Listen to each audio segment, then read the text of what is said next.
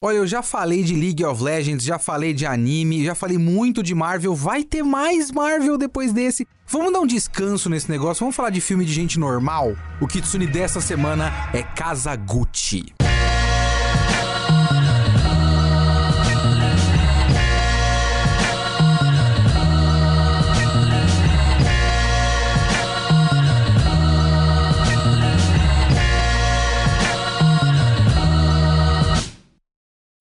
Sou o Leonardo Kitsune e o Kitsune da Semana é o meu podcast semanal para falar do que eu quiser, do jeito que eu quiser, pode ser de qualquer coisa, literatura, videogame, anime, mangá, tudo que eu assisti, que eu ler, que eu jogar, se eu quiser falar, é aqui que eu vou falar. Você pode comentar esse podcast em geekhere.com.br. Faz o seu cadastro lá no site para você ter um user e comenta abaixo no post desse podcast ou pode mandar e-mail para leo.kitsune@geekhere.com.br. Pois bem, eu queria ver esse filme de Casa Gucci da House of Gucci faz um tempo, porque se você me conhece mais ou menos de internet por aí, você deve saber que eu sou o que os jovens, eu não sei nem se mais são jovens tanto assim, chamam de Little Monster. Eu sou um Little Monster, eu sou um grande fã de Lady Gaga. Eu gosto muito da Lady Gaga, a única artista pop que eu ouço, de música pop mainstream. É a única que eu realmente gosto, acho maravilhoso. Ela é linda e maravilhosa, é a minha diva pop, certo? Se a gente vai ficar discutindo sobre charts e sobre quem flopou e tudo mais, ela nunca flopa no meu coração. A Lady Gaga é perfeita e maravilhosa. Se você não gosta de Lady Gaga, você está errado completamente. Eu gosto muito dela, confesso que eu não acompanho a carreira de atriz dela, porque tudo que ela tinha feito até o momento não me interessava nem um pouco. Aquele outro filme que eu esqueci o nome, é Nasce uma Estrela, eu acho. Eu olho pro cartaz e eu sei como é a história. Depois eu fui confirmar, mas sabe quando você olha e fala: Ah, ela quer cantar e ninguém dá chance para ela. Quando der a chance, ela vai cantar bem e vai dar tudo certo. Sabe? Ah, a vida dela é difícil, mas ela é tão talentosa. É isso, foda-se esse filme. Também aquelas outras coisas lá, tem American Horror Story, um bagulho assim que ela fez. Sei lá que porra que é essa que ela fez, são uns seriados que não me interessam. Mas aí veio o trailer do Kazaguchi e eu falei: "Nossa, isso parece uma bobagem tão da hora. Parece uma bobagem tão enorme e galhofenta". E eu queria ver essa bosta. E era apenas e somente porque parecia uma grande palhaçada e porque tinha a Lady Gaga. Agora pensando um pouco no meu podcast, eu acho que de tudo que eu já falei nesse podcast, quando é cinema, ele é nerd em algum nível. Porque teve o Tenet, que não é exatamente um filme nerd, não é adaptação de nada, mas teve outras adaptações ali, teve Porra de Venom, os a quatro. O único filme, ou únicos no caso, que eu fiz que não são desse tipo é filme True Crime, o filme da Suzanne von Richthofen. Eu acho que esses foram os únicos filmes que eu, que eu fiz no podcast que não são nem tangencialmente nerds. E agora vai mais um e mais um True Crime. Porque se você não sabe o que é Kazaguchi, o spoiler do Kazaguchi é a vida real. Você pode encontrar o spoiler disso na Wikipedia e comentando por aí. Até porque o conceito do filme é a história de um assassinato. Então, o personagem vai morrer no final, ok, gente? Spoiler: o homem morre no final. Maurizio Gucci. Ele morre no final. O que é a história de Casa Gucci? Se você não conhece a Gucci, a Gucci é uma grife italiana eu sei que eles fazem de tudo, mas eu sei que eles também começaram com artigos de couro, bolsas e malas e tudo mais, porque não sei exatamente em que ano, mas o seu Gucci Gucci, olha que nome maravilhoso, Gucci Gucci, G-U-C-C-I-O, G-U-C-C-I, Gucci Gucci, Giorno Giovanna, porra, maravilhoso. O seu Gucci Gucci, de acordo com a história contada até no próprio filme por um dos personagens, que é o Maurizio Gucci, Gucci Gucci trabalhava em hotel, abrindo porta de hotel, sabe? E ele percebeu todo mundo usando maleta de couro e a família dele morava lá, não sei exatamente que área da Itália, tinha vacas, as vacas eram boas, tinha um couro muito bom. E aí ele foi fazer artigos de couro com esse couro de extrema qualidade. E nasceu assim o Império Gucci. O Império Gucci ficou muito grande e depois foi perdendo um pouco do seu hype lá pelos anos 70, mais ou menos. E é aí que a gente pega a história, a história do momento da Gucci, que ela não estava tão em alta assim, e a história do Maurizio Gucci, que é o Adam Driver, este cavalo humano maravilhoso. Eu, infelizmente, agora já considero esse homem muito bonito. Quando eu olhei pra cara dele pela primeira vez na minha vida, eu falei: puta que pariu, como vocês estão fazendo esse homem? O homem é um alienígena, um alienígena do, do tamanho de uma geladeira de duas portas. Vocês estão dizendo que ele é um homem bonito? Aí agora eu já acredito. na propaganda. Eu considero ele um homem muito bonito.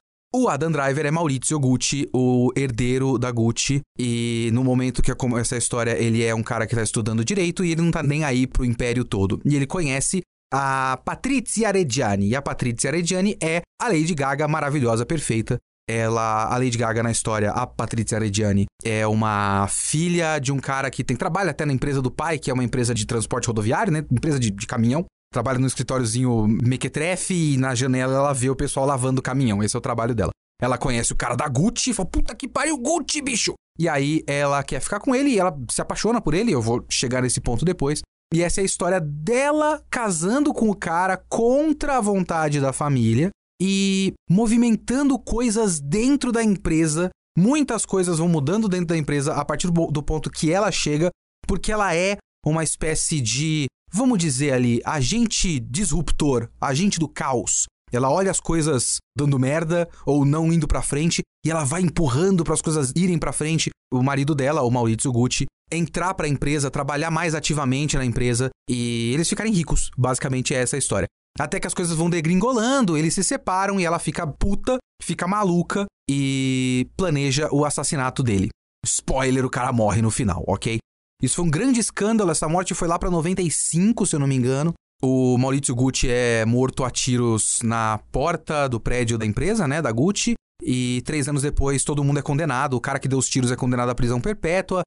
Todo o resto do pessoal é condenado mais ou menos 27, 28, 29 anos de sentença. A própria Patrícia é condenada a, se eu não me engano, 28 anos ela cumpriu 17. Provavelmente por bom comportamento, porque, né, ela não é uma pessoa agressiva que sai por aí esfaqueando pessoas. Ela é uma pessoa que manda alguém matar. Então, na prisão, provavelmente ela teve um bom comportamento e saiu antes.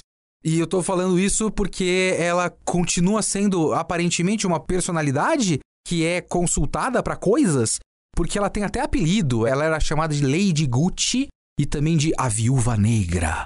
Que inclusive Viúva Negra em italiano é Vedova Nera. Soa tão bem, né? Eu tive que editar uns gibis da Viúva Negra pra Panini e a gente recebia material italiano. E aí eu vi as capas da, das revistas italianas da Panini. Vedova Nera. Porra, louco, hein? Louco demais.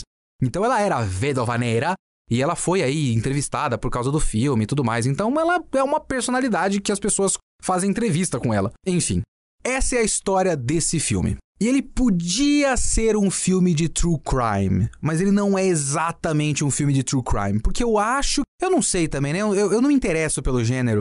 Então eu não sei exatamente como é que é legal para quem gosta de true crime ver um filme de true crime.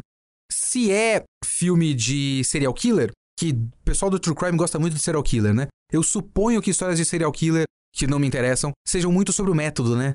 Achar fascinante o método do cara, tipo, ah, o cara escolhe as vítimas por critérios XYZ, e aí você vê lá o cara, sei lá, seduzindo as pessoas com seu carisma, e depois atraindo para tal canto e matando a pessoa, blá blá blá. Não é isso que interessa muito em Kazaguchi, até porque o processo do crime é muito simples. Ela fala com uma amiga dela que é, e esse é um dos detalhes que eu mais gosto em toda essa história, porque no comecinho do casamento dela, ela vê uma médium na televisão, a Pina, que é a Salma Hayek, e liga para essa médium e depois elas ficam amigas e continuam conversando bastante e tudo mais. E ela pede para essa médium encontrar umas pessoas, e ela encontra umas pessoas, e ela dá dinheiro pro cara e fala: vai lá, pega um revólver e mata. E o cara vai lá e mata. Não tem nada. Uau, um plano. Os caras vão com um carro na frente da empresa e dá três tiros. Não é o foco, assim. Basicamente, todo o processo de ela pensar em matar o cara e matar é o ato final do filme. Ele é algo entre um novelão mexicano ou italiano e um drama corporativo. E eu digo algo entre um e outro porque é até meio difícil de definir o que seria. Porque esse filme é meio bagunçado, assim, ele não se decide exatamente para onde ele vai, ele não faz por completo e não faz direito nenhum desses dois, mas eu acho que é essa a graça dele para mim. E eu já vou adiantar para vocês, eu curti esse filme. Eu me diverti assistindo. Tem trechos desse filme que são para dar risada e eu dei risada, e tem trechos desse filme que não são para dar risada e eu dei risada. Eu me diverti por completo nesse filme, do começo ao quase final. Eu vou chegar lá. Eu gostei, eu fiquei pensando nesse filme depois de sair do cinema, não foi sei lá, a experiência que eu tive com Eternos, que terminou o filme eu só fiz. Sabe, quando tem aquele cansaço, porra, puta que pariu, cara. Filme Marvel, quando é chato pra caralho, o que não é frequente, o Eternos, acho que foi o primeiro que eu realmente achei chato pra caralho. O problema desses filmes, quando eles são muito ruins, é que você tem que esperar a cena pós-créditos, né? E você só quer ir embora. O Eternos foi assim. Kazaguchi, eu tava esperando uma cena pós-créditos. Porra, quando é que vai aparecer o Nick Fury para trazer a Viúva Negra pros Vingadores? Ia ser louco. Mas não, tive que ir embora assim que terminou e fiquei pensando no filme. O filme é muito legal, mas ele é estranho, ele é um filme esquisito. Se você for assistir esse filme na expectativa de qualidade, porque eu acho que Kazaguchi desafia certos limites. Ele fica dançando na corda bamba de certas coisas. Ele me fez pensar em muitas coisas e nessas cordas bambas que ele anda, sabe? Ele quase cai para um lado, ele quase cai para o outro, e eu achei esse jogo interessante. Eu achei esse desequilíbrio de Kazaguchi interessante. Ele é interessante porque ele é torto para mim. A primeira discussão que eu queria levantar aqui, a primeira coisa que ele tá ali naquele limite, vai não vai esquisito, é a questão do baseado em fatos reais. Porque esse filme é baseado em fatos reais. E você que está me ouvindo, amigo ouvinte, me sinto no rádio agora, amigo ouvinte, você conhece alguém que usa esse negócio de baseado em fatos reais como se fosse um elogio por si só? Uma característica positiva por si só? Eu conheço algumas pessoas, eu tenho um exemplo extremo, que é um, um, cara que ele era meu aluno. Eu dava aula de inglês muito tempo atrás, 15 anos atrás. Eu dava aula de inglês quando eu tinha 20 anos. Então já são aí uns 13 anos atrás que eu dava aula de. Caralho, bicho! Eu sou um homem de meia idade careca, né? Essa é a minha vida. Quando eu era professor de inglês, eu era um jovem promissor e parecia que tinha futuro nessa vida. Eu tinha aulas que eram em dupla, né? E eu tinha uma duplinha. Eu tinha um cara que vinha com a amiga. E você tem que fazer aquele, aquele momento do conversation. E no momento do conversation, você arranja assunto. E às vezes você fala de cinema. E aí, eu conversando sobre filmes que as pessoas gostam, a menina tava dando exemplo do filme que ela tinha assistido, que ela tinha curtido, e o cara tava com uma cara de bosta, sabe aquela cara de bosta, meio que é uma empáfia, do tipo, eu estou acima dessa discussão, e eu não tava entendendo, eu fui perguntar para ele, e falei, o que que foi? Por que que você não, você tem algum filme que você queria falar? Eu não assisto ficção, eu só assisto documentários. E eu olhei para isso, eu dei, sabe quando você dá um quase um passo para trás na cadeira? Você não assiste filme nenhum de ficção? Não é, é bobeira. Eu acho isso meio bobo. É tudo mentira. E assim, ficção é mentira. É a mentira que a gente permite que exista no nosso mundo. É lógico que tudo é mentira. Mas eu acho engraçado, eu acho interessante o papel do filme baseado em fatos reais nessa questão da mentira. Porque a gente já tem uma coisa de filme, sei lá, sabe, filme de ação, que acontece uma coisa absurda. E aí tem alguém, é, é geralmente o seu pai, quando tá assistindo um filme de ação, e olha pro negócio e fala: Ah, tudo mentira isso aí. Isso aí não dá. Sabe, já viram essas coisas? Eu acho muito engraçado. É lógico que é mentira que isso aí não dá. Justamente por isso que tá num filme, não na realidade. O filme baseado em fatos reais, ele desafia um pouco esse limite, porque ele dá uma certa autoridade.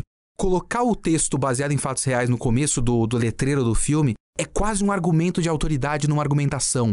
E o filme ganha uma certa camada, sabe, um, um verniz de qualidade, como se aquilo já fosse algo que garante que essa vai ser uma experiência válida, porque a gente tá vendo algo que realmente aconteceu. A minha mãe é um pouco assim.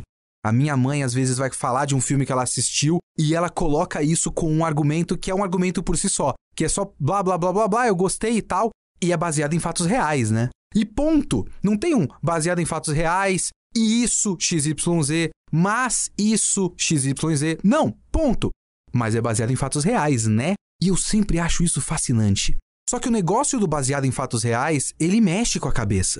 Porque você não consegue ficar olhando para aquelas coisas e não ficar pensando na relação daquilo com a realidade, com os fatos reais nos quais ele foi baseado. Por exemplo, eu assisti com a Ana, minha namorada, ela faz pós-graduação em moda e styling.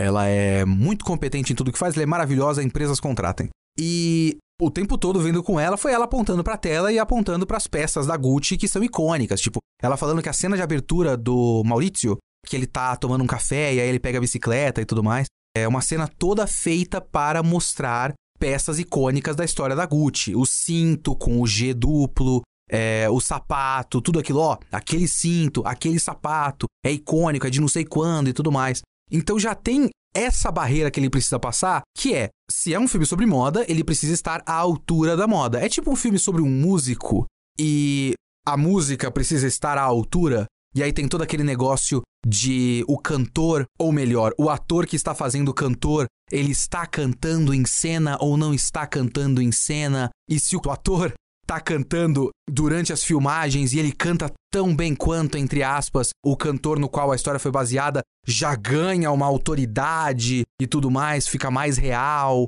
Sabe essas coisas?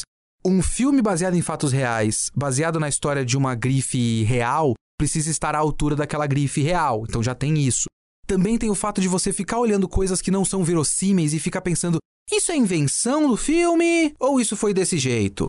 Por exemplo, eu contei aqui da história central que é o casal Adam Driver e Lady Gaga, que é o Maurizio Gucci e a Patrizia Arediani, e depois a Patrizia Gucci. O resto da dinâmica familiar é a seguinte: existiu lá o Gucci Gucci, como eu falei, e o, o Gucci Gucci teve três filhos homens. Apenas dois deles aparecem no filme, que já começa por aí. O cara que está fora dessa história se chama Vasco, mais uma vez o Vasco fora, o Vasco na segunda divisão, ele não ficou na Série A, que é o filme, então não tem Vasco o que a gente tem são os dois irmãos, o Aldo e o Rodolfo. O Aldo é o Al Pacino e o Rodolfo é o Jeremy Irons. Jeremy Irons é o cara mais tradicionalista, ele não quer que a marca seja deturpada, e o Aldo é o empresário que quer fazer dinheiro com a marca, mas também meio que deturpa a tradição da marca. A primeira coisa que acontece quando o Aldo, o Al Pacino, chega em cena é falar que ele quer fazer uma loja da Gucci numa, num shopping que vai ser aberto no pé do Monte Fuji no Japão. E o Rodolfo fala: não, nada de colocar a loja da Gucci em shopping. Gucci não é loja de shopping. Então tem aquela coisa de manter a imagem da Gucci. Então você vê que tem um lado muito preocupado com imagem. Esse lado preocupado com imagem é o cara que é o pai do Adam Driver, que não aceita o casamento do Adam Driver com a Lady Gaga, que é uma pessoa comum. O outro lado você tem o Aldo, que também tem um filho, que é o Paulo. O Paulo é o Jared Leto. O Jared Leto tá basicamente o Coringa gordo. É um maluco, um cara gordo, feio, careca, com cabelo todo desgrenhado, com umas roupas zoadas. E eu vou usar termos que, se esse filme não fosse feito em 2021 e eles tivessem a decência de não falar coisas absurdamente erradas, na vida real, lá nos anos 70, com certeza alguém olharia para o Paulo e ia falar que ele é um retardadinho. Por favor, não chamem pessoas de retardadas. Mas é, é, tipo isso. O tratamento deles é o tratamento de quem olharia para uma pessoa dessa e, e usaria essa palavra, sabe? Então ele é tratado como um completo idiota. E ele se acredita um grande designer. E toda vez que alguém vê os designs dele, fala: Nossa, você é um incompetente. Tem a cena em que ele mostra pro Rodolfo, né? Não pro próprio pai, que não quer ver os desenhos dele, ele mostra pro tio. E o tio fala a mesma coisa. É o único momento que eu consegui me compadecer desse personagem. Eu já vou chegar no Paulo Gucci ou Jared Leto depois. Mas esse foi o momento que eu consegui me compadecer do personagem, porque o cara mostra todo empolgado e o tio dele olha e fala: Você chegou no máximo, no auge da incompetência, no auge da mediocridade. É muito cruel falar isso para ele. Só que eu fico olhando e falei: Mas meu caralho, ele é um Gucci. Esse personagem foi distorcido ou era tudo isso? Os caras tinham alguém na família que era metido a estilista e não era. E aí, dando uma leve pesquisada, primeiro que ele não era esse, sei lá, mendigo louco com roupa cara que o Jared Leto fez. Ele era um italianão alto, não era um cara lindo, mas ele um italianão alto elegante. Ele não vestia aqueles ternos, porque tem um bagulho de ele vestir vários ternos que ele mesmo desenha. E os ternos são horrorosos. E foi essa coisa que me deu um estalo na hora. Falei, mas o cara é um Gucci e tá vestindo esse terno horroroso? Todo mundo tá com roupa bonita e esse cara da família da roupa bonita veste roupa horrorosa? E não, ele não vestia roupa horrorosa. Ele era um cara muito mais bem apessoado e bem ajeitado do que esse maluco que o Jared Leto criou. E na vida real, o Paulo Gucci, apesar de nunca ter sido um grande designer, ele é o cara que fez o design, ou um dos caras que fez o design do logo da Gucci, que está no logo do filme. Quando tem o letreiro House of Gucci gigantesco na tela, tem o G duplo, que tá no cinto, que é a primeira coisa que aparece nesse filme. O cinto ali muito perto da virilha de Adam Driver. Então você fica, eu vou ver o cinto, eu vou ver a virilha de Adam Driver, são coisas interessantes. Então tá lá, é gigantesco na tela para você o trabalho desse cara que é tratado como um completo idiota no filme. Isso é uma das reclamações da família Gucci. Por exemplo, os filhos do Paulo Gucci eles falam que, nossa, o nosso pai não era isso. Nosso pai não era um morador de rua que acharam lá e falaram: adotamos você, você é um Gucci agora. Ele era um cara bem apessoado e tudo mais, é um desrespeito com a nossa família. Tem uma entrevista muito legal, eu vou colocar o link desse negócio aí na descrição. Acho que eu vou colocar o link do Outline, porque tá atrás de paywall esse artigo. Um artigo escrito pelo Tom Ford. O Tom Ford é um personagem deste filme. Porque, como eu falei, a Gucci no começo dessa história não estava lá no seu auge. E essa também é a história da retomada da imagem da Gucci no mundo da moda, né? Hoje a Gucci é uma marca muito importante, voltou a ser uma marca muito importante, mas já teve um momento que ela esteve em crise. O Tom Ford é muito importante para isso. Ele é o cara que é chamado para desenhar para a Gucci e ele revoluciona a moda. Quer dizer, especificamente a moda da Gucci. Tem um desfile que os caras olham o primeiro desfile do Tom Ford e ficam, nossa, mas isso é Gucci? É o Tom Ford. E além do Tom Ford apontar certas inconsistências, porque também é o processo de vários Gucci's se traindo e tirando as pessoas da diretoria para ficar na diretoria no lugar, comprando os direitos, as ações da empresa e depois vendendo por não sei o que, não sei o que lá. E depois que ele faz aquele primeiro desfile, o Maurizio Gucci brinda com ele no filme e fala: Ah, esse é um momento muito importante para a história da Gucci. Ah! E o Tom Ford fala: Não, ele não brindou comigo porque naquele momento ele já não estava mais na diretoria da Gucci já era só os investidores que compraram as ações total e tiraram a família Gucci da empresa Gucci. Mas ele fala uma coisa muito interessante que é: todo aquele processo foi um processo, como ele diz, a palavra que ele usa é sangrento. Foi um processo cruel e sangrento.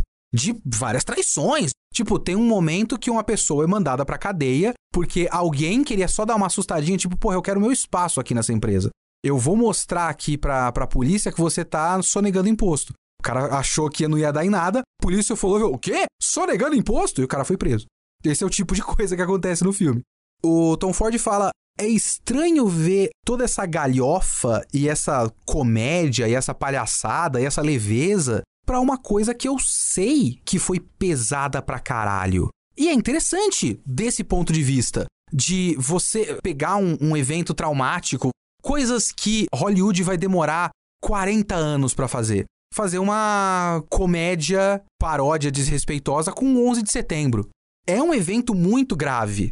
E todas as coisas que giram em volta do 11 de setembro tratam esse evento como a coisa que mudou o mundo.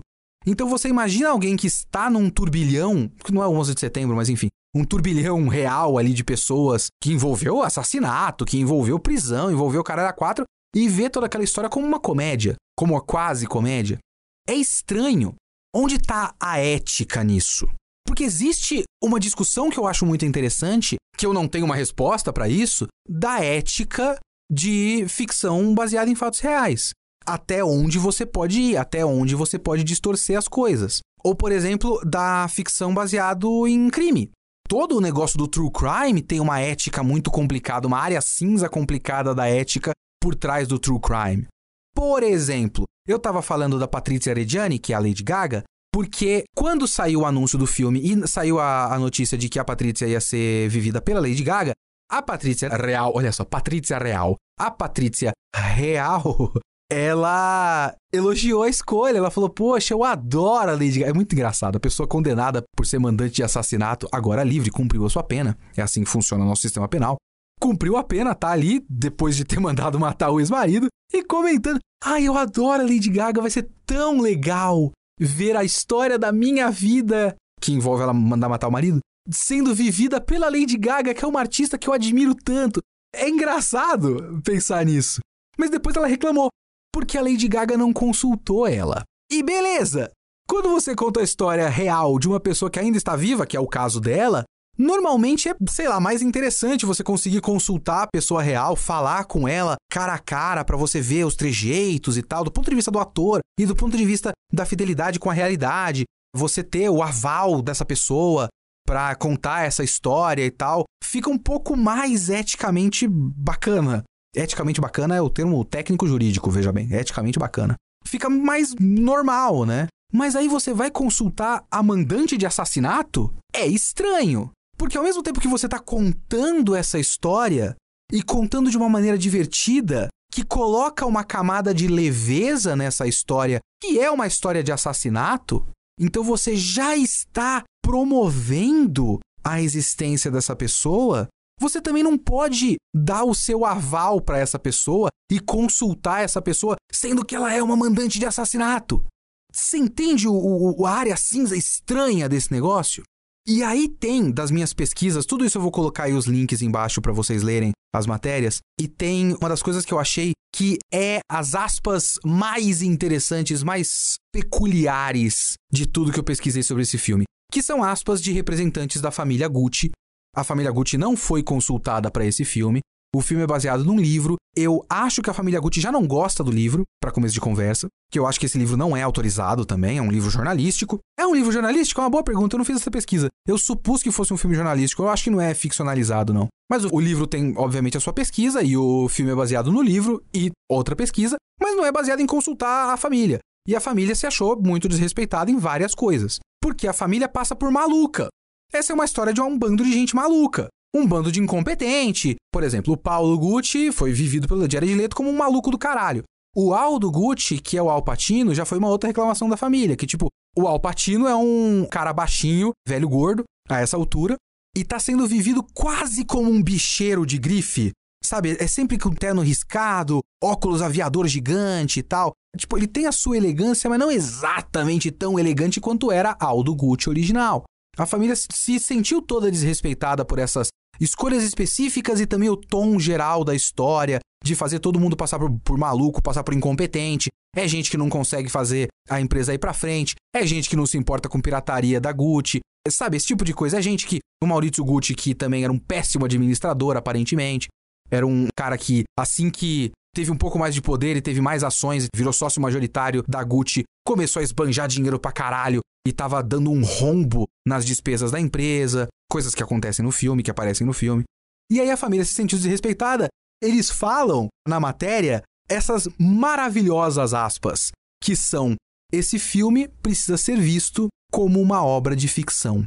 E eu li isso e eu achei maravilhoso, porque eles estão olhando para um filme do Ridley Scott com Lady Gaga, Adam Driver e o Coringa e falando: ó, oh, só para vocês saberem, isso é ficção. Eu sei! Eu sei que é ficção! Essa é a ideia! Mas o filme baseado em fatos reais, ele tem essa coisa, ele tem um dever que as pessoas esperam de filmes de, baseados em fatos reais, de ser quase um documentário. E aí essas coisas que eu fiquei pensando sobre o cara ser um, um, maluco do caralho e ser completamente desrespeitado dentro da família e não ser muito verossímil, as roupas estranhas do Paulo Gucci e tudo mais. São coisas que não parecem verossímeis dentro do universo daquele filme, mas eu não acho que importam para a vida real, porque foda-se a vida real. Se eu vou querer saber da vida real, vai ter documentários, e documentários também são pontos de vista, veja bem. Documentário é ponto de vista. Documentário não é realidade. É um recorte. É alguém fazendo um recorte da realidade. A gente acha que por conta de estar no gênero documentário, tudo aquilo é real. E assim, eu assisti recentemente um documentário na Amazon no qual as pessoas afirmam que são filhas de alienígenas. Não, nós somos da raça híbrida alienígena e os alienígenas vêm aqui e, e engravidam mulheres e tem uma sociedade de humanos híbridos com alienígena e nós vamos ser levados de volta para o espaço.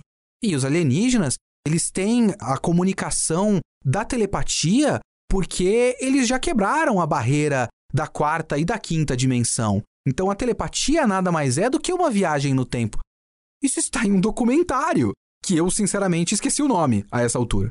Se eu lembrar o nome dessa porra, eu coloco na descrição desse podcast. Mas é um documentário, não é real filmes baseados em fatos reais, eles têm essa aura e as pessoas acham que ele tem que chegar no nível de documento histórico. E não é. E por conta de ele ser, ou melhor, das pessoas esperarem que seja um documento histórico, eu acho que o fato de ele ser meio galhofa desafia um pouco essa noção, porque se é uma coisa que aconteceu de verdade, por que, que você tá contando de um jeito tão engraçado? Se é uma coisa tão séria, um assassinato e tudo mais, por que, você tá contando quase como se fosse uma paródia? E eu acho essa discussão interessante, assim. A minha resposta para essa discussão é, obviamente, você tem que ver esse filme como ficção, porque é ficção. O máximo que o baseado em fatos reais coloca a mais para mim é eu ficar pensando que essas pessoas existiram e que de fato rolou tipo uma tentativa de assassinato tão idiota assim. Ah, o pessoal vai lá, deu dinheiro, a pessoa foi lá e matou na frente do prédio, assim. Porque nem tudo precisa ser tão grande plano, com passos e não sei o que. Não, realmente deu dinheiro pra um cara, o cara pegou a foto, ah, é aquele ali. Desceu do carro, deu três tiros e foi embora. E é só isso, mas é ficção. E por isso, permite-se que o diretor coloque a versão, a visão, o tom que ele quiser na história, porque a história é dele. A história desse filme não é da, da família Gucci, é do Ridley Scott. E por falar em galhofa, é aí que chega o nosso segundo limite que esse filme desafia para mim, que é o limite da galhofa, o limite do campy.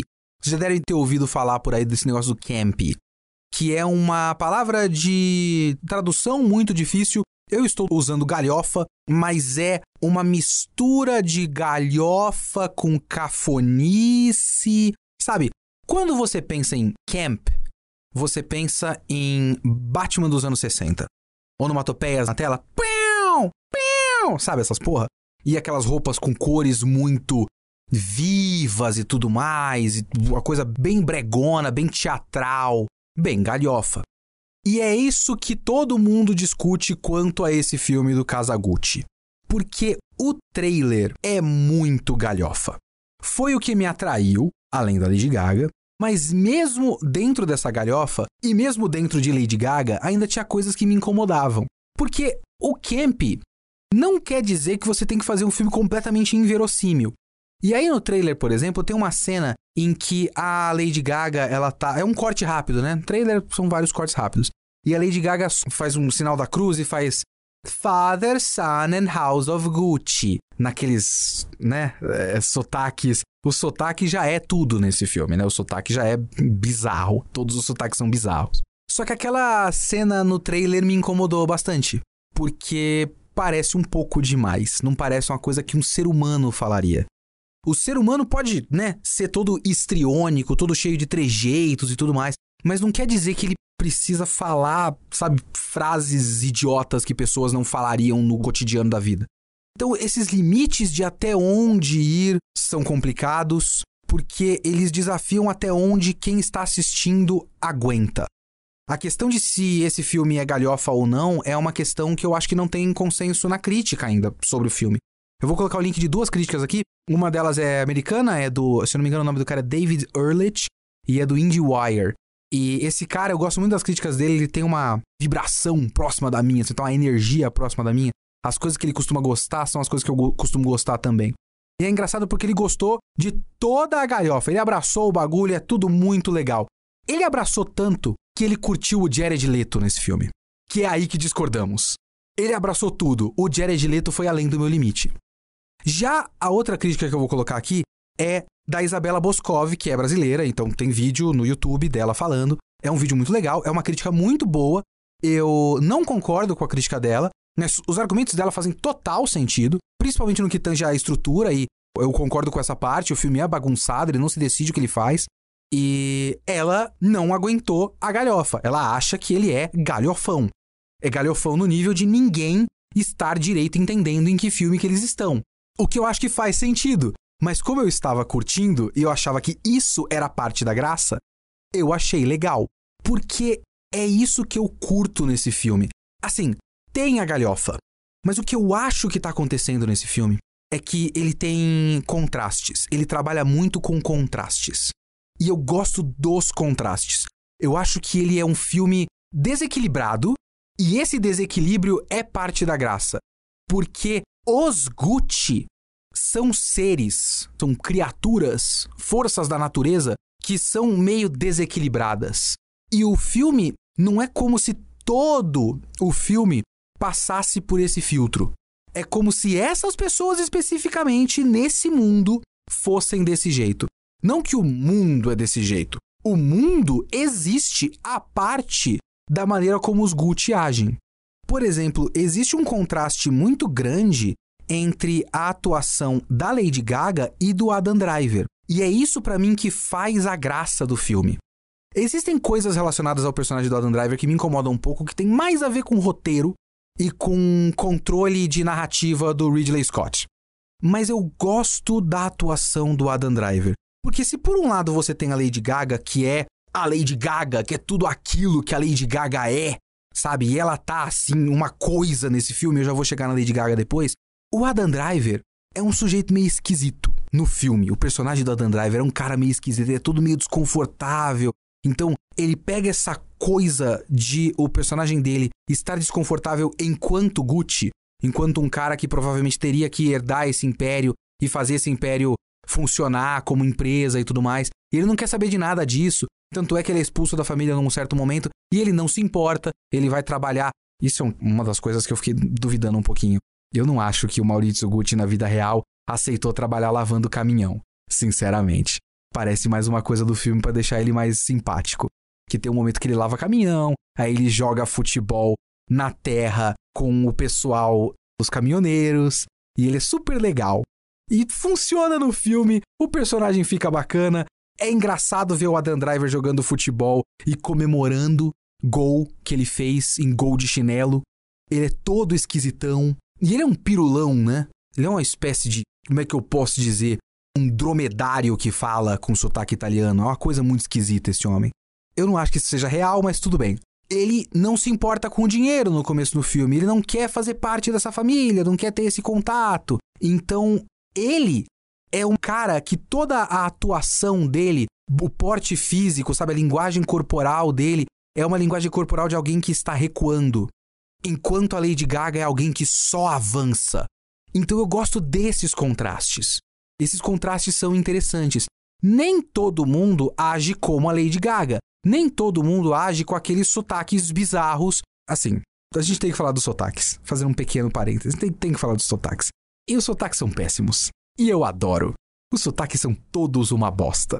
Uma coisa que eu posso dizer é que eu estava vendo o filme com a Ana e a Ana tem família italiana. A Ana tem família italiana. Olha só que legal. E quando ela, ela era pequena, a família conseguiu, muito tempo atrás, já não dá mais, né? Mas conseguiu ir pra Itália, ver a família na Itália. A Ana ainda lembra desse tempo que ela foi pra Itália e viu o avô. E, obviamente, que os sotaques são todos uma bosta, mas a linguagem corporal dos velho, dos velho italiano do filme, que é o Jeremy Irons e o Al Pacino, a linguagem corporal deles, ela falou que é toda o avô dela. É todo um negócio de, sabe, as pausas, a cadência da fala, o gestual das mãos e tudo mais. É tudo muito próximo de como o avô dela falava e o avô dela é italiano italiano. Então, pelo menos tem um pouco de realidade ali naquela falsidade, um sotaque falseta, é um sotaque de novela da Globo, sabe? Tudo Tony Ramos italiano. Mas é divertido. Eu gostei. Mas nem todo mundo é assim. Por exemplo, tem o cara que é o investidor que vai comprar as ações da, da Gucci ao longo do filme. Esse cara, eu gostei muito da escolha do ator, porque ele parece muito Wilson Witzel, ex-governador agora preso do Rio de Janeiro. É só um cara. O Wilson Witzel ainda usa óculos, então imagina o Wilson Witzel sem óculos e bem vestido. Apesar que ele aparece com um agasalho, ele parece a gangue do agasalho do Gavião Arqueiro. Ele vai pra cena, a primeira vez que ele aparece, ele tá na Itália com o agasalho do Roma agasalho. Não é vinho, né? Mas é um vermelho bordô. E é muito engraçado ele, acho que era um cara iraniano, então eles vêm assim, todos os caras da trupe dele estão tudo com agasalho do Roma e tal. E ele fala como um cara normal, ele não tem trejeitos histriônicos. Tem um maluco que é, como é que é o nome dele? Domenico de Sole. Esse Domenico de Sole, ele é um cara, ele é tipo o maluco que é o, digamos, arquivista conservador não conservador político, mas o conservador de conservar fortuna, conservar propriedade da família Gucci. E ele é importante porque ele é um cara que começa assim e ele só vai. A trajetória dele no filme é muito engraçada, muito interessante, porque tudo vai acontecendo e é um turbilhão. Todo mundo naquela história é um turbilhão. E você tem o Paulo Gucci, e o Aldo Gucci, e o Maurizio Gucci, e a Regina Reggiani, e a Patrizia. Sabe, são pessoas com, com trejeitos e força e, sabe, intriga e traição e tudo mais. E esse cara, ele só tá do lado. Ele é um cara normal, um maluco de barba, bem cortada, roupa normal, assim, terno preto. E ele tá ali. Passando pelo filme, passando pelo filme. Quando você vai entender onde esse cara vai parar, é muito interessante porque ele vai crescendo sem a gente ver que ele tá crescendo. Esse cara é só um cara normal. E eu gosto desses contrastes, eu gosto desse desequilíbrio. Mas eu também acho que o filme fica mais legal quando ele abraça a doideira. Por exemplo, uma das minhas cenas preferidas desse filme é uma cena de sexo entre a Lady Gaga e o Adam Driver. Quando eles estão lá na empresa de caminhão, depois do Adam Driver jogar futebol, ele entra na salinha e eles começam a transar. O Adam Driver e a Lady Gaga transam como se fossem duas britadeiras humanas. É tá, tá, tá, tá, tá, tá, tá, tá, tá, tá. Só que assim, eles falam esse tá, tá, tá e gritando, ah, ah, ah, ah. Corte seco, casamento. O corte, a cena é muito engraçada, e aí corta e eles estão casando ao som de Faith do George Michael. É uma escolha tão esquisita de cena, de corte, de atuação, tão nada a ver, que eu adorei. Eu quero essa bosta. Eu quero escolhas idiotas que componham um todo.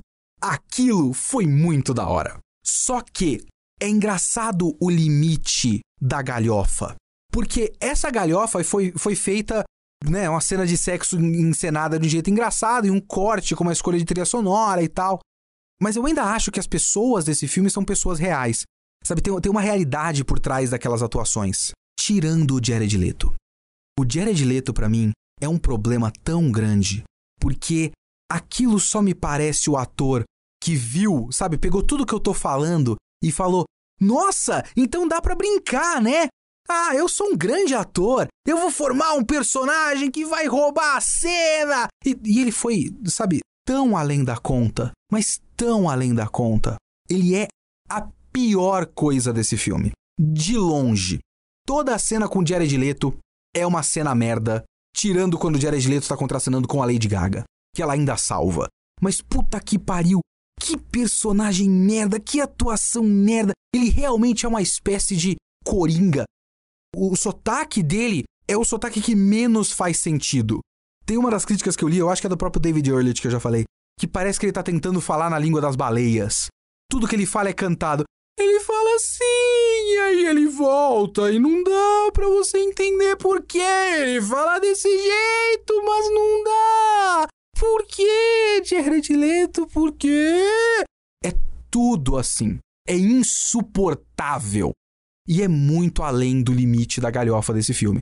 O limite da galhofa desse filme é muito ali na frente, sabe? Tá muito no ponto de, de cair pro outro lado e ficar uma bosta. O filme não cai ele cai. Eu vi uma, uma piada no Twitter que eu achei muito engraçada, que eu não concordo, mas é uma boa piada. Falando que a atuação do Kazaguchi parece prova de atuação do RuPaul's Drag Race. Especificamente numa cena que tem a Lady Gaga falando com uma outra mulher lá. I'm not particularly an ethical person. Essa cena, quando tá num resort de esqui. Eu não concordo, eu não acho que o filme parece uma paródia o tempo todo.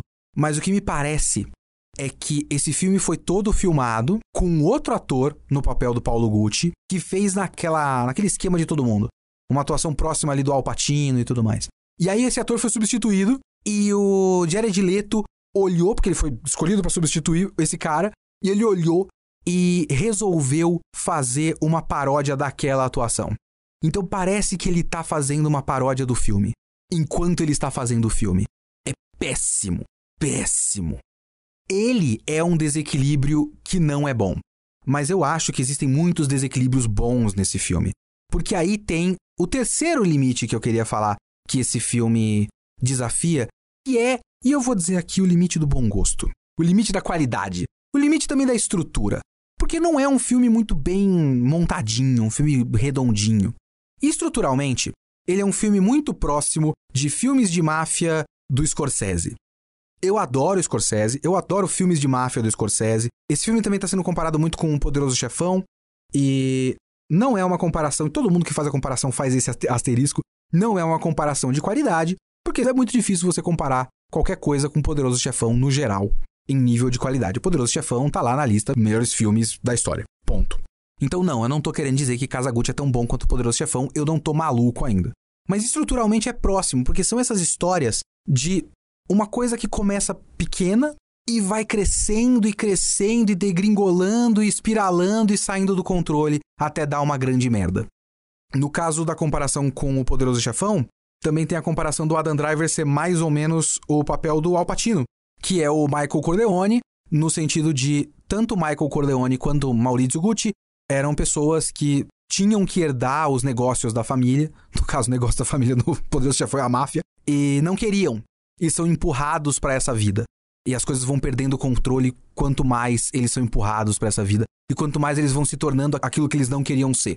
Então, assim, como ideia, é próximo. No caso, a esposa do Michael Corleone é o oposto da Lady Gaga, porque ela não quer que ele faça parte da, da máfia, enquanto a Lady Gaga quer muito que o Maurizio Gucci faça parte da Gucci. Mas também é muito próximo de coisas como Lobo de Wall Street, do Scorsese, ou Bons Companheiros, do Scorsese. Esses filmes sobre máfia e sobre crime, ou sobre organizações, no fim das contas.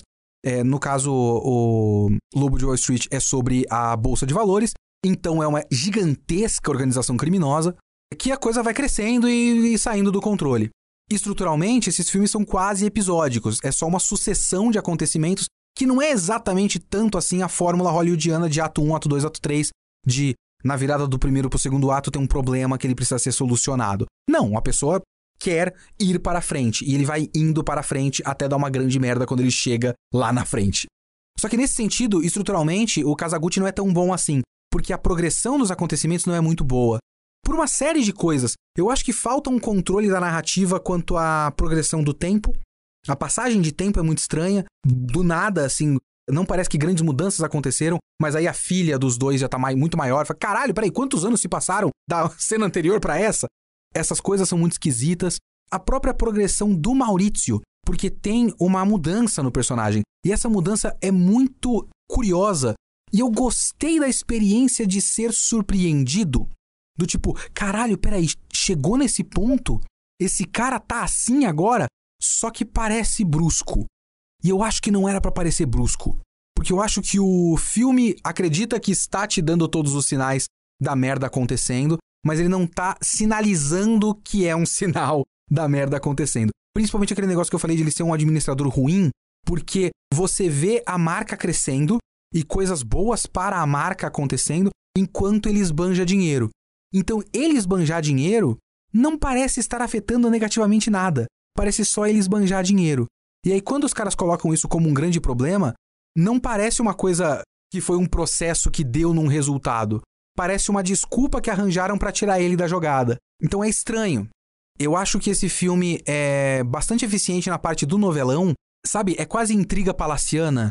É uma coisa meio medieval, de intrigas na corte, meio Game of Thrones, de pessoas que querem poder e aí traem a outra pessoa e entrega para não sei quem, sabe? Essa parte, pelo menos do ponto de vista emocional, de como essas mudanças afetam as relações entre os personagens, isso tá muito bom. Até o fato de rolar um processo da personagem da Lady Gaga ir empurrando o Adam Driver para frente e ele sempre relutante até você perceber o ponto em que o Adam Driver percebe que, peraí, um, essa mulher causou problema pra caralho. Por outro lado, dois, eu posso causar esses problemas que ela causou sem ela. E aí eliminar a Lady Gaga do processo e ele ir fazendo a coisa acontecer. Todos esses processos, assim, e o quanto isso afeta a Patrícia emocionalmente, tudo isso é muito bom. Só que o lado corporativo da coisa, o drama corporativo, de intriga corporativa, não é muito bem explicado no filme. Então é difícil localizar o momento da empresa. Isso é importante para a gente localizar por que, que eles tomam tais decisões. Não fica muito claro, tirando alguns sinais, tipo Maurício Gucci falando com um cara num desfile e o cara falando, mas ninguém hoje quer desenhar pra Gucci, ninguém se importa com a Gucci. Sabe essas cenas? Essas cenas, elas são os pequenos sinais que o filme dá de que a Gucci está mal. Mas não é muito claro por que ela está mal. Porque tem a loja Gucci e tem sempre um monte de cliente. E tudo que é Gucci é chique e maravilhoso. Eles estão mal? Eu não sei. E isso é importante. E esse é um defeito do filme. Então, tem muitas coisas meio esquisitinhas e mal feitas e mal narradas no filme. O filme é pouco sobre a Gucci como instituição, como ícone da moda. Tipo, esse filme não vai explicar para você por que a Gucci é a Gucci, por que, que as pessoas gostam tanto da Gucci, se você já não conhecer a grife antes. Então tá muito longe de ser um filme redondinho. Só que eu adorei, eu gostei muito. Por quê? Porque tem a Lady Gaga. E eu juro para vocês que não é papo de fã, apesar de ser sim. Mas não é. Mas é, um pouco. Mas não é. Por quê, meus amigos? A Lady Gaga, ela faz esse filme acontecer. A atuação da Lady Gaga é maravilhosa. Na crítica que eu coloquei aqui no link do vídeo da Isabela Boscov, ela fala uma coisa que eu não sacaria, porque eu não sou entendido de nada na vida, no geral. Mas ela fala uma coisa que é muito interessante. Ela fala que a Lady Gaga é uma atriz menos técnica e mais instintiva. E de acordo com ela, isso ajuda a Lady Gaga nesse papel, porque esse é um papel de uma pessoa que é assim, é uma pessoa que se joga, uma pessoa instintiva, uma pessoa que se joga para frente, que é impetuosa, que é, sabe, ela tem uma chama, tem um fogo. E a Lady Gaga traz isso. A personagem que ela criou para esse filme é uma personagem fascinante, super cativante. Você não consegue desgrudar os olhos dela toda vez que ela tá em cena. Além do fato da Lady Gaga ser maravilhosa.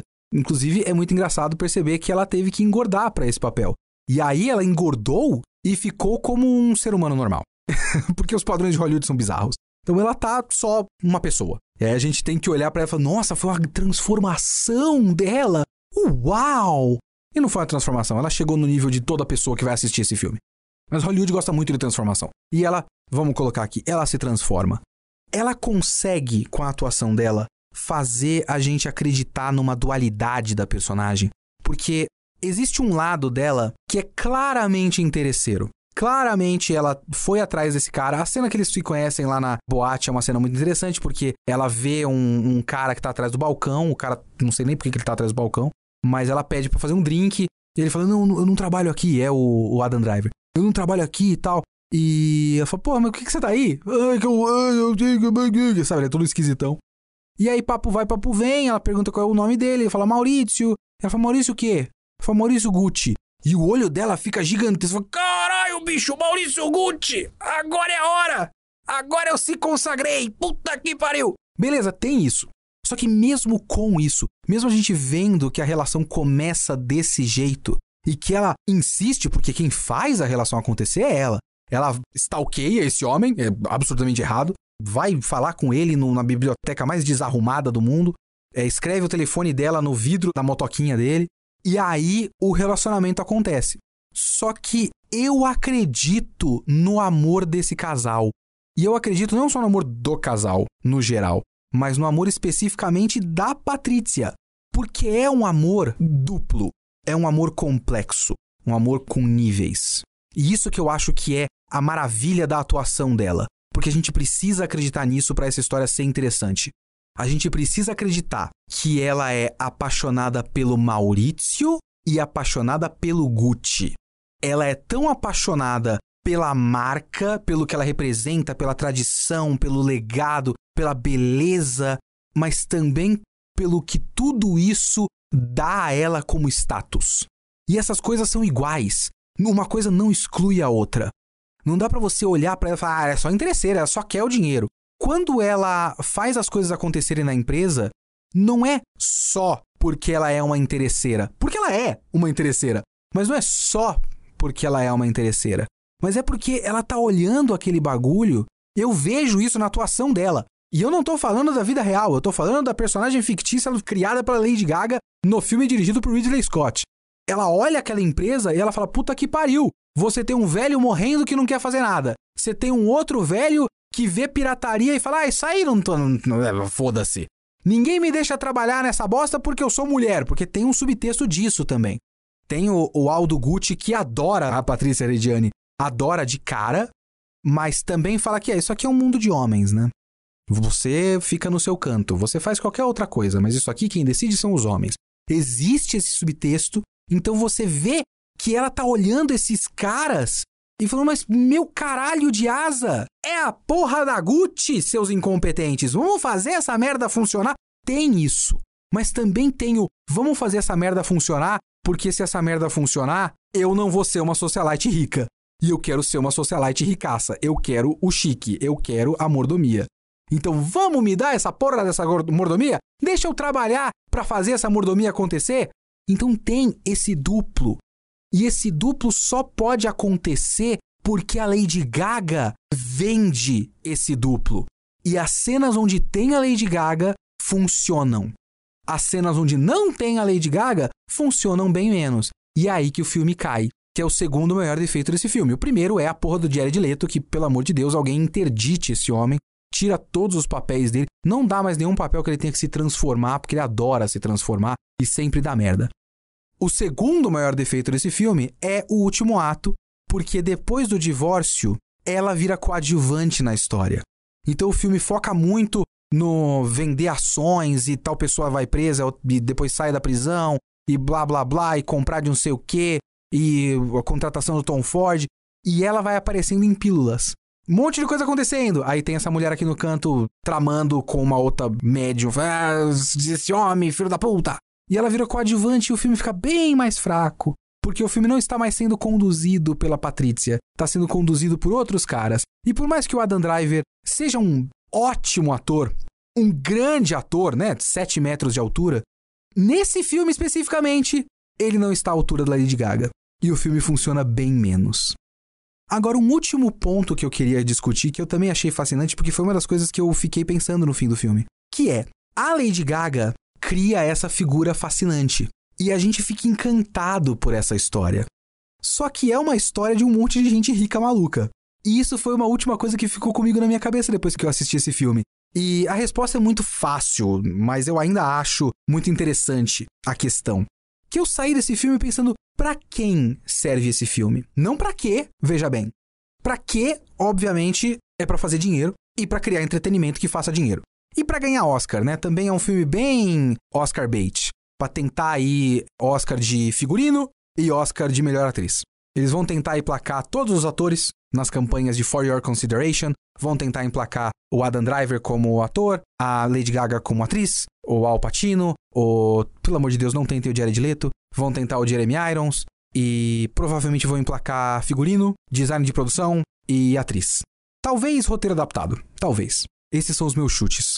Eu espero que ganhe atriz. Eu não vi praticamente nenhum outro filme que possa concorrer ao Oscar, mas o meu argumento para a Lady Gaga ganhar como atriz, caso ela concorra, é o filme só vale a pena porque a Lady Gaga tá lá. Ela faz o filme. E isso é muita coisa. Ela não é uma grande atuação em um filme. Ela é o filme.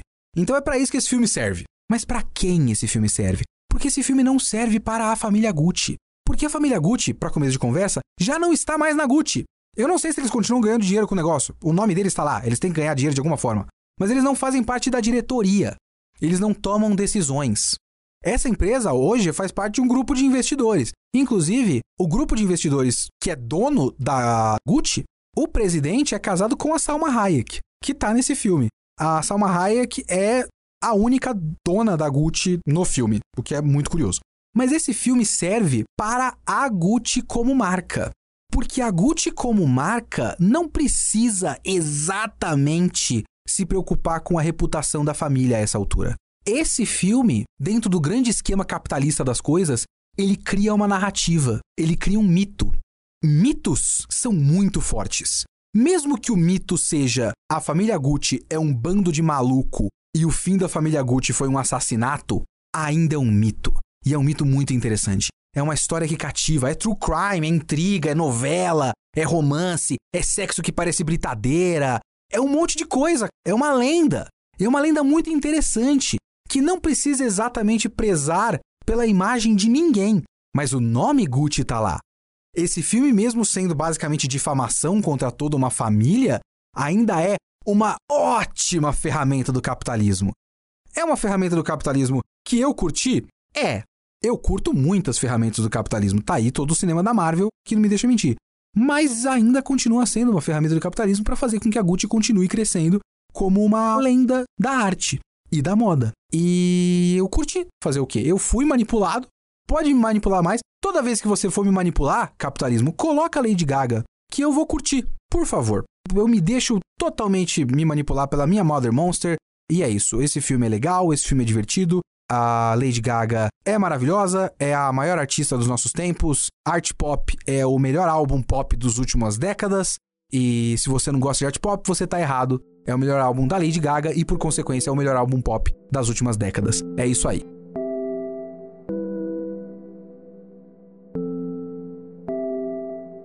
Então vamos aos e-mails e comentários do Kitsune da semana passada, que foi Arcane. E, mais uma vez, o fenômeno que costuma acontecer com certa frequência, porque às vezes eu vou falar de uma coisa que é muito popular e eu não gosto muito. É meio frequente porque eu sou pedante, eu peço perdão, eu sou esse ser humano. Só que eu não gosto de ser do contra. Pode parecer que eu gosto porque eu faço isso com frequência, mas eu não gosto.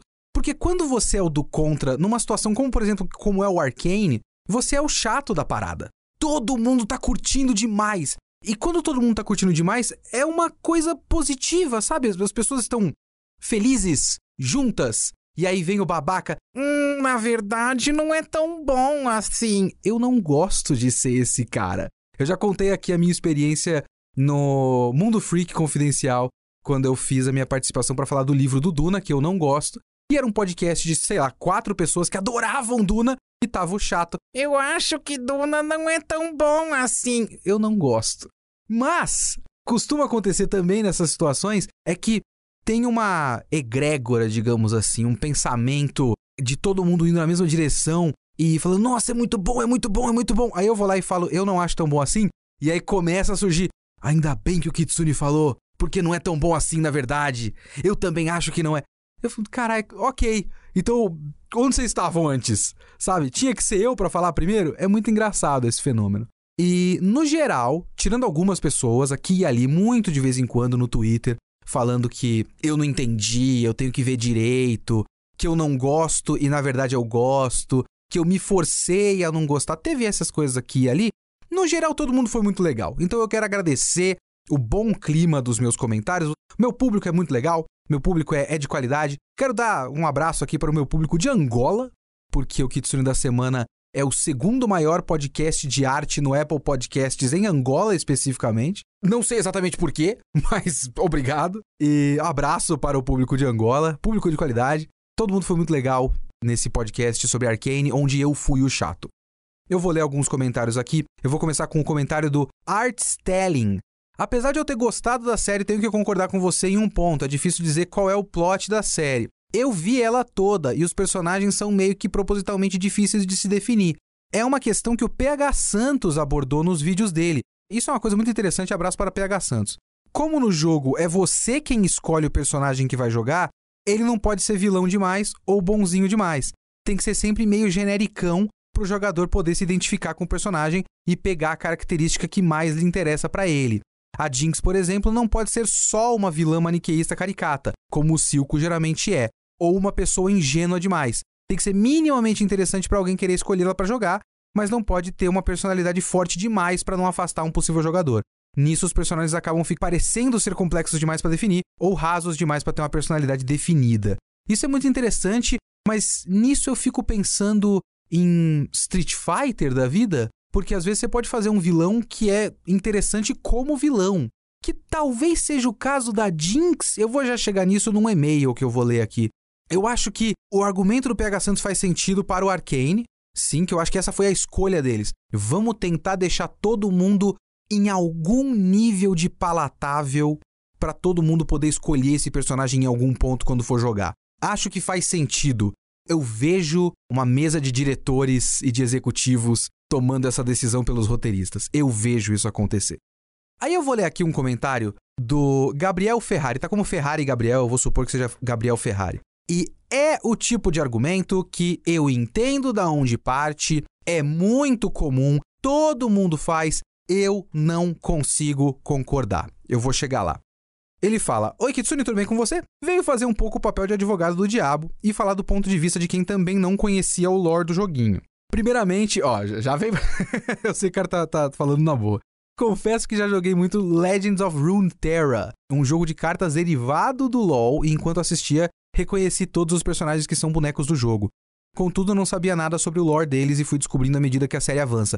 Eu não consegui achar agora, é, mas eu vi comentários por aí, eu acho que teve e-mails também, abraço para quem mandou e-mail falando disso, que é uma doideira a coisa que falaram para mim. Eu sabia que ia acontecer isso pessoas comentando que é uma doideira o negócio que falaram para mim que não precisa conhecer LoL. Porque boa parte da graça de assistir Arcane é apontar pra tela e falar: Ah, eu reconheço aquele personagem do Legends of Runeterra. Me disseram que, na verdade, essa é uma grande graça do negócio. E antes de eu assistir, me disseram que não tinha problema e que não tinha esse negócio. Eu sabia que ia acontecer o retcon da argumentação de internet quando eu lançasse o podcast. Enfim, continuando aqui o comentário. Quem é o protagonista do ato 1? Esse foi o principal questionamento que você teve durante o primeiro ato, que prejudicou um pouco a sua experiência, a meu ver. Eu tive a oportunidade de assistir o ato 1 duas vezes e tive a impressão que a função do ato 1 é mostrar o funcionamento daquele universo. Especificamente do escopo de Piltover e da subféria. Subferia? Tipo de periferia? Subterrânea? Seria isso? E no meio disso tudo, nos mostrar histórias que vão acabar impactando o status quo daquelas cidades, mudando a maneira como elas interagem entre si. Eu vou cortar aqui rapidinho, porque ele começa com isso. O ato 1 tem a função de mostrar o funcionamento daquele universo. Eu entendo, mas não dá para você fazer uma história toda só para mostrar o funcionamento do universo. Por mais que tenha também gente falando que não tem esse negócio de separar ato 1, ato 2, ato 3, claramente a narrativa tem um começo, meio e fim. Eu não senti falta de assistir mais nada. Tipo, eu sei que a história continua, mas houve um fechamento daquela história no final. Ou pelo menos uma sinalização de um fechamento de alguma história. Só que histórias são sobre pessoas. Histórias são humanas. São sobre pessoas que querem alguma coisa, que não querem alguma coisa, que precisam de alguma coisa. É assim que funcionam histórias. História de um lugar é livro de história da escola. Se eu quero entender o funcionamento de um universo e apenas entender o funcionamento de um universo, eu vou ler a Wikipédia, eu vou ler a Wikia dessa história. Se eu estou assistindo uma história, o funcionamento do universo é o apoio dessa história. Full Metal Alchemist não é sobre o funcionamento daquele mundo, é sobre a história do Edward e do Alphonse. Eu não vou assistir Full Metal Alchemist para entender o funcionamento da alquimia em Full Metal Alchemist eu vou assistir para ver a jornada do Edward e do Alphonse. E aí que continua o comentário dele. Acredito que isso fica claro logo no primeiro minuto da animação, onde mostra um conflito liderado por Vander em que a subferia tenta proclamar a independência de Piltover, mas acabam sendo subjugados e muita gente morre, inclusive os pais das crianças, fazendo Vander adotá-las para se sentir culpado. Isso tudo culmina posteriormente no acordo que o Vander fecha com os defensores para proteger a cidade. Então, esse começo, ele não é. Olha só, é muito, é muito engraçado isso, porque esse é um ponto de vista tão comum eu preciso dizer o que eu acho e eu não acho que o que eu tô dizendo é o suficiente para dissuadir as pessoas que pensam dessa maneira. Não que eu preciso dissuadir também, é só desenho, pelo amor de Deus. Mas enfim, essa primeira cena não tem, não deixa claro que a história é sobre o universo. Aquela primeira cena é uma preparação de conflito, e conflitos são humanos. Por mais que o conflito entre periferia, subferia e Piltover seja um conflito entre diferentes locais, diferentes castas sociais e tudo mais, essa é a história da Vai e da Powder. Então aquilo é a preparação para a motivação dessas personagens, não para explicar o mundo de Arcane. Você entende? Eu não sei se isso é óbvio demais ou se isso não é óbvio demais. Continuando o comentário. Nesse sentido, Vender seria o líder da subferia, e o incidente das crianças faz a autoridade dele, como líder, ser questionada e a subferia dividida, balançando o funcionamento da cidade que anseia por um líder mais reativo, como o Vender antes fora. Enquanto Piltover, a missão do Jace pode levar a cidade a um avanço tecnológico fora de série, utilizando de um artifício que era considerado um tabu por todos na cidade, a magia. O que preocupa profundamente o Heimerdinger, que é aquele cara velho que parece um bichinho de pelúcia, que por conta da sua idade avançada vivenciou os males que ela pode trazer. Concluindo, acredito que a protagonista do primeiro ato seja as cidades em si. E as histórias que acompanhamos são prelúdios de mudanças no funcionamento delas. No mais, excelentes críticas e de altíssima qualidade, muito obrigado. E espero que você continue com esse excepcional trabalho por muito tempo. Eu não sei se eu quero continuar por muito tempo, eu, eu quero morrer muito rápido. Mas não, eu discordo de você, Gabriel. Não existe isso de a cidade ser protagonista de nada. Porque a cidade não quer nada. A cidade não é viva. A cidade não é uma pessoa, a cidade não tem vontades e desejos e necessidades e sentimentos e dramas e conflitos. A cidade é onde tudo isso acontece. A cidade pode ser uma extensão de conflitos e dramas e vontades e desejos e necessidades, ou a causadora de tudo isso. mas ela é apenas o cenário. A cidade é importantíssima, eu não estou tirando a importância da cidade, mas esse conflito que acontece entre a parte de baixo e a parte de cima da sociedade é o pano de fundo para a gente entender a Jinx, a Powder, o Jace. É um cenário que constrói o drama de personagem. Mas histórias são, por definição, histórias no caso ficção, né? Narrativas ficcionais. Eu acredito nisso. Eu posso estar sendo quadrado demais aqui, e é claro que existem maneiras e maneiras de você quebrar regras, e você pode antropomorfizar coisas e tudo mais. E tem exemplos de histórias que se utilizam desse recurso de dizer que a cidade é viva e tudo mais, como por exemplo Durarará. Aquela primeira parte do Durarará que é muito boa. Eu acho que Durarará se perde depois de um tempo naquela primeira temporada. Eu não vi o resto porque eu não gostei do terço final. Mas os primeiros dois terços de Durarará são, assim, parte da, da ideia, da metáfora da coisa é que a cidade é viva. Mas a história é a história daquele moleque. E a gente aprende que a cidade é viva através das ações daquele moleque. E dos dólares, né? Que são aquele grupo Anonymous eles movem a cidade e se aproveitam da vida da cidade. Porque é claro que a cidade é formada de pessoas. Então a cidade é viva no sentido de que as pessoas que estão lá formam uma sociedade e essa sociedade tem vida. Mas a história é a história do moleque. E em Arcane, mesmo o ato 1 sendo uma preparação de coisas, tinha que ser a história de alguém.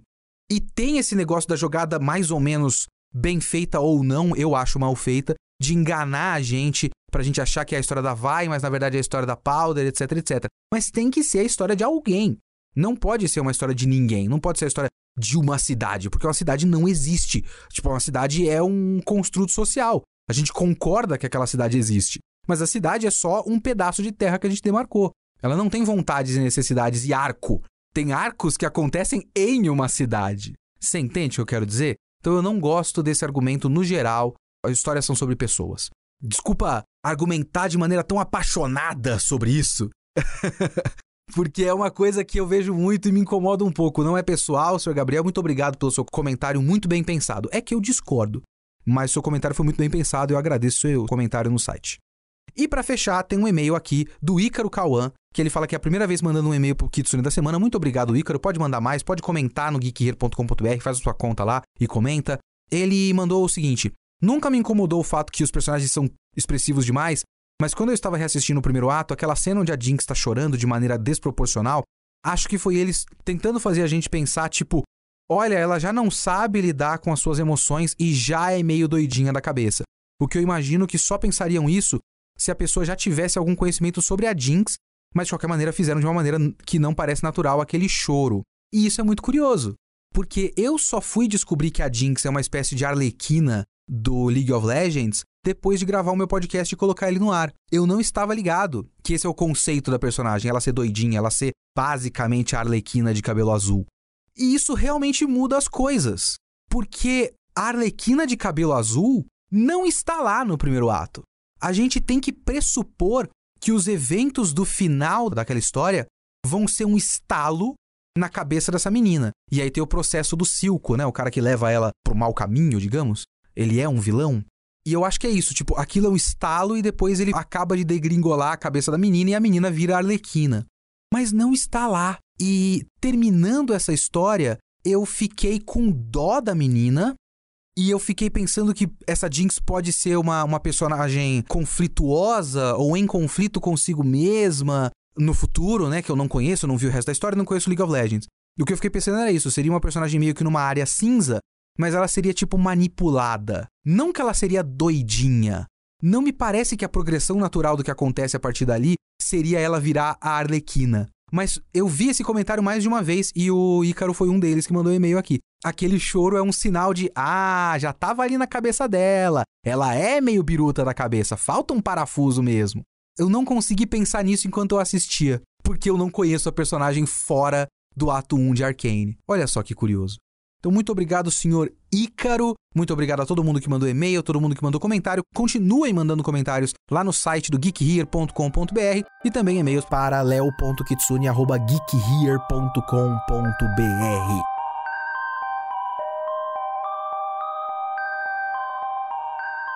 E esse foi o Kitsune desta semana e o Kitsune da próxima semana, na expectativa da estreia do Homem-Aranha 3 do MCU. Eu vou falar dos primeiros Homem-Aranhas do MCU. Falar de Homem-Aranha de volta para casa e Homem-Aranha longe de casa. Os Homem-Aranha do Tom Holland, aqui no Kitsune da semana. Até semana que vem.